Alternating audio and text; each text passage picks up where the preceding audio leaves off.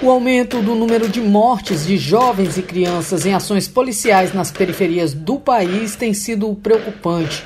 Os estados de São Paulo, Rio de Janeiro e Bahia são os protagonistas das últimas notícias relacionadas ao tema. Após a morte do adolescente Tiago Menezes Flauzino, de 13 anos, na última semana no Rio de Janeiro, o governo federal propôs um programa para combater a letalidade policial, classificando a situação como calamitosa e inaceitável. A intenção é retomar os estudos para a criação de pactos nacionais como forma de evitar o uso desmedido de forças policiais contra jovens negros. Na Bahia, o governador Jerônimo Rodrigues afirmou em discurso essa semana que se solidariza às vítimas e que o Estado está apurando os casos de mortes em ações policiais. Nós não queremos que a nossa polícia, em hipótese alguma, nem morra nem mate. Fico e aqui registro o meu sentimento às vítimas de balas. Todos os casos nossos nós apuramos e a corregedoria da Polícia Militar e da Polícia Civil tem sido rigoroso nisso. Não tem proteção para aqueles que se equivocam. A nossa atuação será sempre firme, será sempre segura, mas em defesa da vida. Só no estado de São Paulo, as polícias mataram mais de uma pessoa por dia ao longo de 2022, totalizando 414 casos, segundo um balanço da Secretaria de Segurança Pública do Estado. Dessas, 62,5% foram identificadas como pessoas negras. Em janeiro deste ano, foram 37 mortes classificadas como intervenção policial.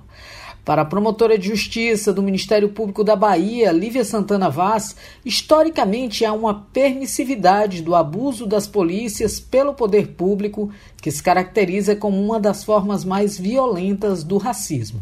Se nós formos analisar os dados sobre mortalidade infantil, são as crianças negras que mais morrem. Se formos analisar a violência policial letal, os homicídios, são jovens negros que têm muito mais chances de serem vítimas de homicídio nesse país. E se formos avaliar a expectativa de vida, nós temos dados do PNAD que demonstram que pessoas negras vivem menos que pessoas brancas em todos os estados da federação. Então, estou falando de um fator, que é o fator raça, que determina do nosso nascimento a nossa morte no país. Numa sociedade racista, o braço armado do Estado fatalmente se torna um espelho dela, só que com armas nas mãos, trabalhando dentro da lógica de uma política assumidamente racista, como a chamada guerra às drogas. Lívia Vaz explica que é preciso, antes de tudo, reconhecer a realidade racial do país para implementar medidas que possam mudar a maneira como as polícias entram em determinados bairros e sua abordagem aos moradores. O grande desafio, primeiro, é colocar a discussão sobre o racismo num lugar central e não num lugar periférico. É compreender que o sistema de justiça, quando ele se omite em reconhecer essa centralidade da questão racial, ele acaba se utilizando o sistema penal como um sistema racialmente seletivo. Essa persecução criminal que é histórica contra o povo negro e que a gente não consegue se desvencilhar dela. É um sistema de justiça reconhecido pela Comissão Interamericana de Direitos Humanos como institucionalmente racista, porque traz impunidade para casos de racismo. Em sua análise sobre a violência policial nas comunidades periféricas brasileiras, a promotora destaca ainda a necessidade de uma política de segurança pública que seja, acima de tudo, antirracista. Combater o racismo como crime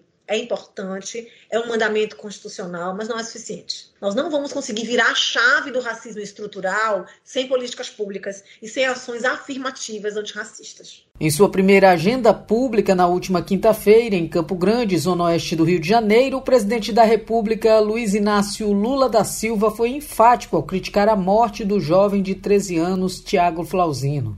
Em seu discurso, Lula afirmou que, abre aspas, não se pode culpar a polícia mas tem que dizer que um cidadão que atira num menino que já estava caído é irresponsável e não está preparado, do ponto de vista psicológico, para ser um policial. Fecha aspas. Agência Rádio Web, produção e reportagem, Aline Costa. Lucky Land Casino asking people what's the weirdest place you've gotten lucky? Lucky? In line at the deli, I guess. Aha, in my dentist's office. More than once, actually. Do I have to say? Yes, you do. In the car before my kids' PTA meeting. Really? Yes. Excuse me, what's the weirdest place you've gotten lucky? I never win and tell. Well, there you have it. You can get lucky anywhere playing at LuckyLandSlots.com. Play for free right now. Are you feeling lucky? No purchase necessary. Void where prohibited by law. 18 plus. Terms and conditions apply. See website for details.